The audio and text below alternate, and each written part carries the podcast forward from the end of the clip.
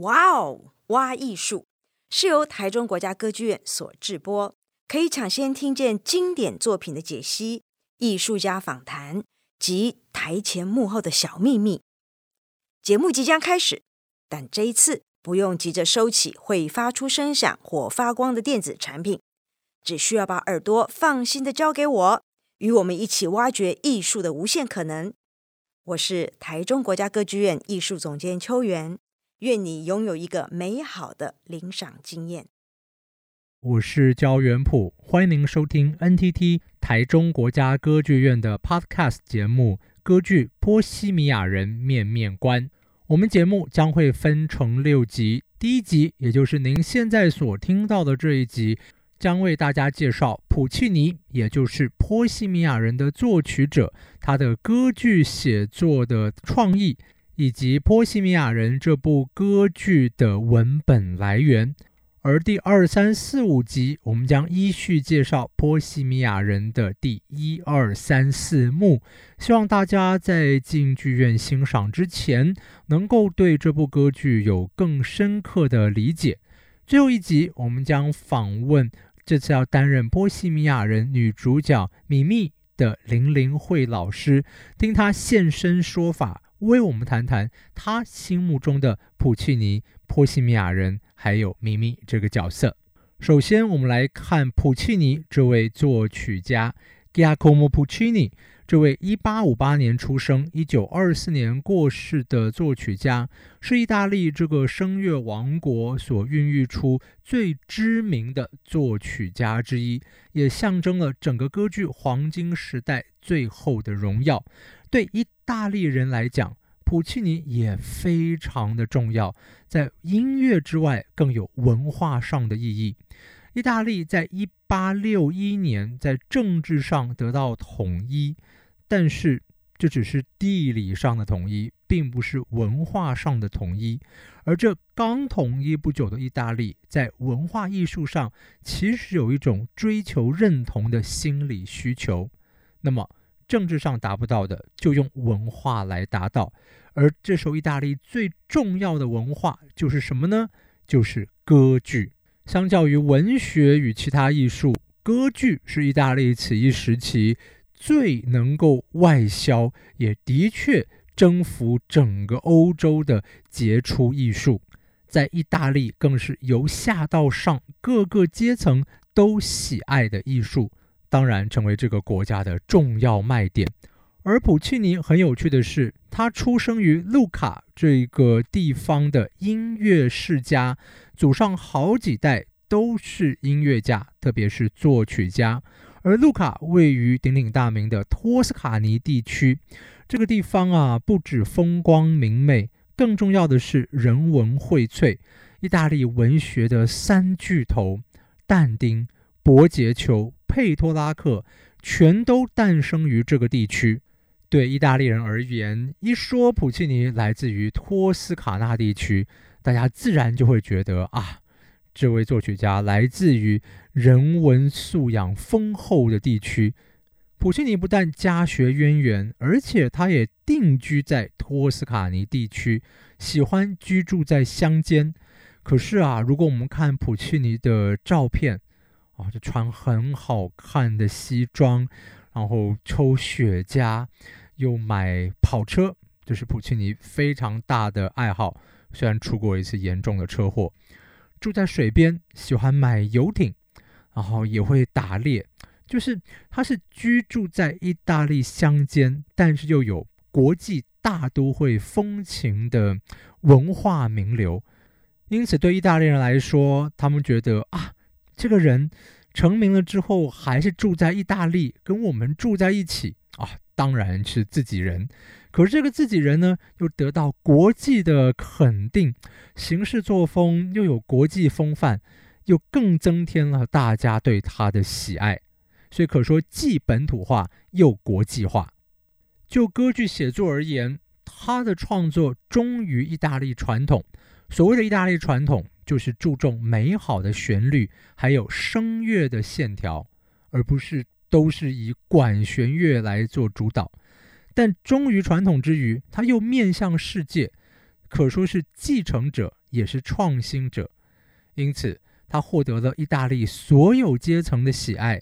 而这样的喜爱也回过头来塑造意大利作为统一的政治实体的民族认同。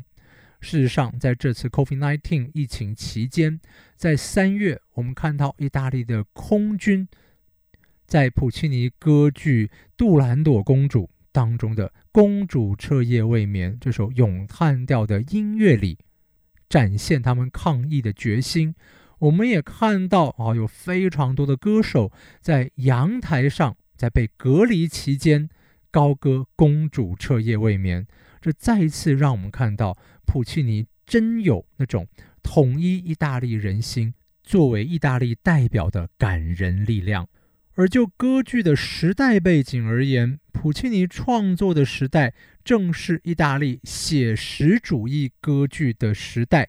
这个风潮可说是从一八九零年马斯卡尼的《乡村骑士》开始。什么是音乐上的写实主义呢？我们可以分成几点来看。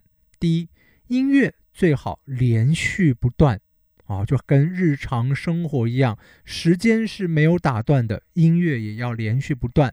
第二，咏叹调能短则短，因为咏叹调的戏剧意义就是独白。而独白必然会打断戏剧的行进。再来第三，唱剧则要充满了说话的语气，甚至还有激烈的冲撞。第四，最好是以一般生活，特别是寻常百姓为题材。当然，这样子的风潮之后，马上就有各种不同的变形。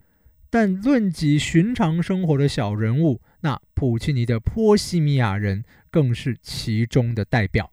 接下来，我们来看普契尼作为歌剧作曲家，他的戏剧特色究竟是什么呢？第一，普契尼是折中派，就是说他不会拘泥于任何的教条，在写实主义上，他也是追求折中派。比方说，鼎鼎大名的例子就是《托斯卡》里面第二幕“为了艺术，为了爱”这一段，在戏剧演出上的确有奇怪的地方。这个剧情正激烈的时候，女主角被推到地上，然后趴在地上唱了这样一段三到四分钟的咏叹调，那戏剧就停止了。可是大家想想看，如果没有这首咏叹调，那这女主角从头唱到尾，到最后还要跳楼，居然没有一个自己的招牌咏叹调，这怎么可以呢？所以普契尼非常聪明的，还是保留了为了艺术，为了爱。但是透过精彩的写作笔法，让这段咏叹调既能够符合戏剧张力，也能够满足大家进歌剧院这个听歌的需求。再来第二。普契尼非常重视情节发展，而且几乎都以爱情故事为情节中心，而且这个故事还发展迅速。普契尼非常推敲每一个桥段的动机，他非常知道要把情节聚焦在最重要的段落，不要让一些枝微末节分散了大家的注意力。而这最重要的段落也都是爱情故事。普契尼的歌剧不拖泥带水，我们看他的创作几乎两个小时就演完了，而由三部短歌剧组成的三连剧也不过两个半小时。如果不计算中场休息时间，那《波西米亚人》甚至一百一十分钟就能演完，分分秒秒都精彩，绝对不考验听众的耐性。第三。普契尼非常擅长用充满激情的戏剧性高潮来加强张力。我们听他的歌剧，哇，这都有精密的计算，你的情感非常容易就完全被他操控，实在是掌握人性心理的大师。第四，普契尼偏爱场景剧，他的歌剧常常一幕可能就是一个场景。或者是由两个重要场景所组成，《波西米亚人》就是最典型的例子。这四幕可能都可以算是四个场景，像第一幕后半的鲁道夫与咪咪的相遇场景，更是可以独立出来本身就是一场戏。最后第五点，也是我刚才有提到的，那就是对于小人物的偏爱。普契尼关注人类和他们的简单情感，而不太愿意写王公贵族的故事。他曾经说过一句名言：“我热爱小人物，我也只愿意，也只能写小人物。如果他们是真实的、热情的、富于人性的，而且通往心灵深处的。”在波西米亚人，我们看到的正是各式各样的小人物。在认识普契尼的歌剧写作手法之后，接下来要为大家所介绍的，则是波西米亚人从原著小说到歌剧的过程。作为小说，《波西米亚人》并不是非常有组织的作品，它其实是连载的短篇故事集结而成的作品，是于一八四五到四九年连载，在一八五一年成书。而在一八四九年，就有作者亨利·穆杰自己改编成的戏剧版本。而到了一八七零年代，无论是小说跟剧本，又再次翻红。《波西米亚人》是普契尼的第四部歌剧。这位作曲家在经历了前面两部不算成功的作品之后，在第三部《曼农雷思考》终于大获好评。而《波西米亚人》是他的第四部歌剧，也在这一部歌剧，我们看到黄金三角出现了，那就是已经在曼农雷斯考就跟普契尼合作过的剧本作者伊丽卡，还有另外一位剧本作者贾科萨贾科萨。这黄金三角的合作方式，当然是普契尼谱曲，伊丽卡写作剧本，贾科萨。则来修改歌词，为普契尼找到有诗意、能够启发灵感的字句。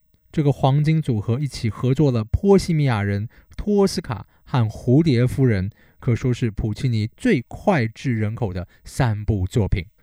刚刚提到这部由短篇故事组合而成的结构松散的小说，亨利·穆杰作者自己本人已经改编成戏剧版本了。那么，普契尼的歌剧《波西米亚人》是不是就是由这个戏剧再改成歌剧呢？嗯，其实不是，这牵涉到版权问题。那就是这部小说在普契尼要改写成歌剧的时候，已经过了版权保护期，但是戏剧仍然在版权保护期间。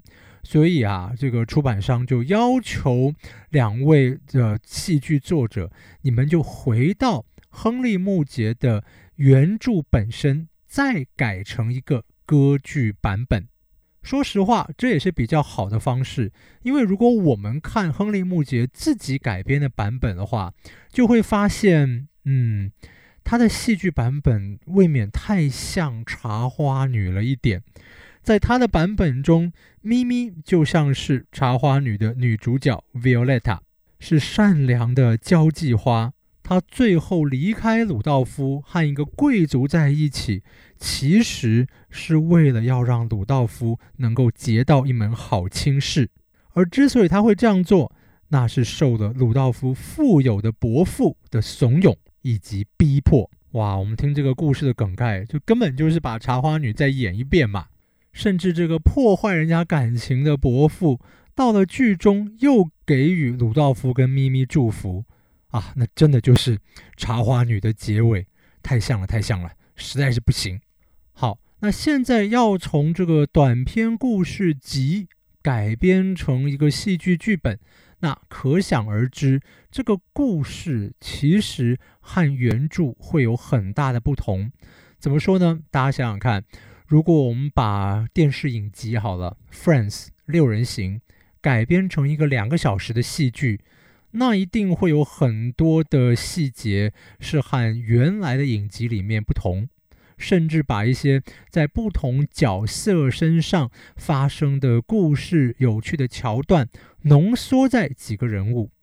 没错，普契尼这歌剧版的《波西米亚人》就是这样子的作品。如果我们看原著的话，其实这波西米亚人里面的男性角色主要有五位，但剧本作者伊丽卡则选择了其中的四位。说老实话，也是其中最重要的四位。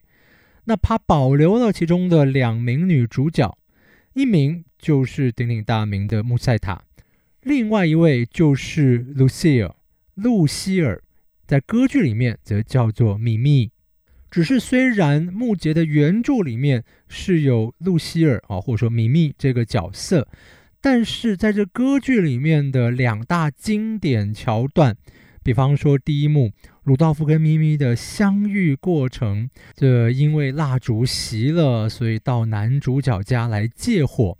还有在第四幕啊，非常非常令人难过的第四幕，咪咪要有一个暖手龙，这个其实是来自于短篇故事集中的第十八章，这是另外一个女性 Francine 和他的情人贾克的故事。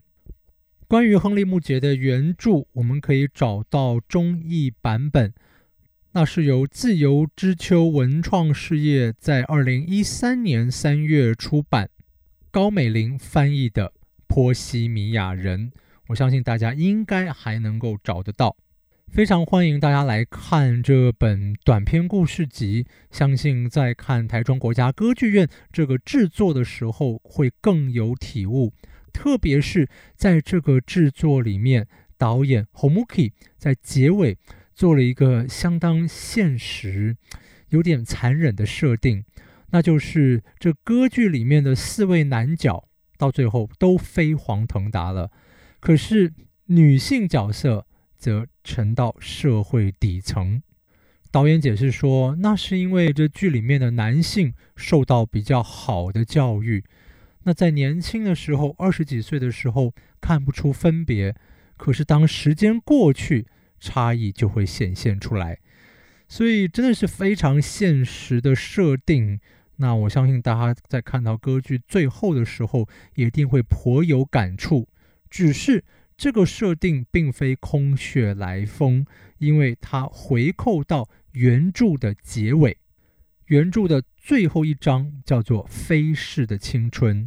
是这样写的：咪咪死后一年，鲁道夫还有马切罗马塞尔一起举办了一场盛大的晚宴，庆祝他们进入主流社会。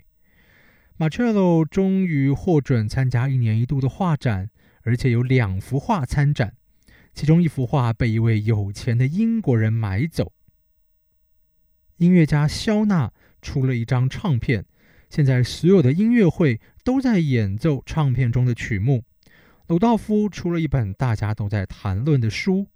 至于哲学家柯林呢，他继承了一大笔遗产，缔结了一段良缘，过着夜夜笙歌的日子。小说的最后是鲁道夫跟马切罗的对话。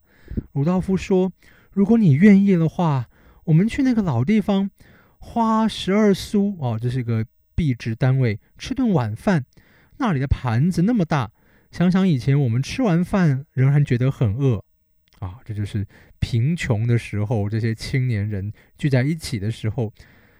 结果马切罗跟他讲：“不了，我很想追忆过去，但需要有一瓶上好的红酒和一把舒服的手扶椅。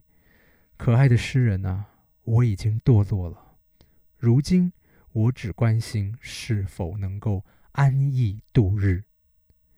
小说就结束在这样的句子，看起来每个人都飞黄腾达，但是那些青春的梦想，那些好玩有趣的事情，也随着他们功成名就而灰飞烟灭。啊，是不是非常感伤呢？而我相信，在侯门给导演的调度之下。我们也能够在这一次歌剧制作的结尾感受到这样的氛围。不过啦，这歌剧跟小说并不一致，有时候也不见得是坏事。比方说，我们听听看这一段叙述：他的脸隐藏在树丛般浓密的胡子里，前额仿佛为了和下巴茂盛的毛发取得平衡，则光滑得像个撞球。他将后脑勺上寥寥可数的几缕头发徒劳无功地向前梳，意图遮掩光秃秃的额头。他的黑色外套手肘处严重磨损，只要稍微举高，就能看到好几处通风的破洞。他的裤子应该曾经是黑色，靴子好像从来不曾新过，看起来宛如环绕世界三周的流浪犹太人。大家能够想象这是小说里面对于诗人鲁道夫的描述吗？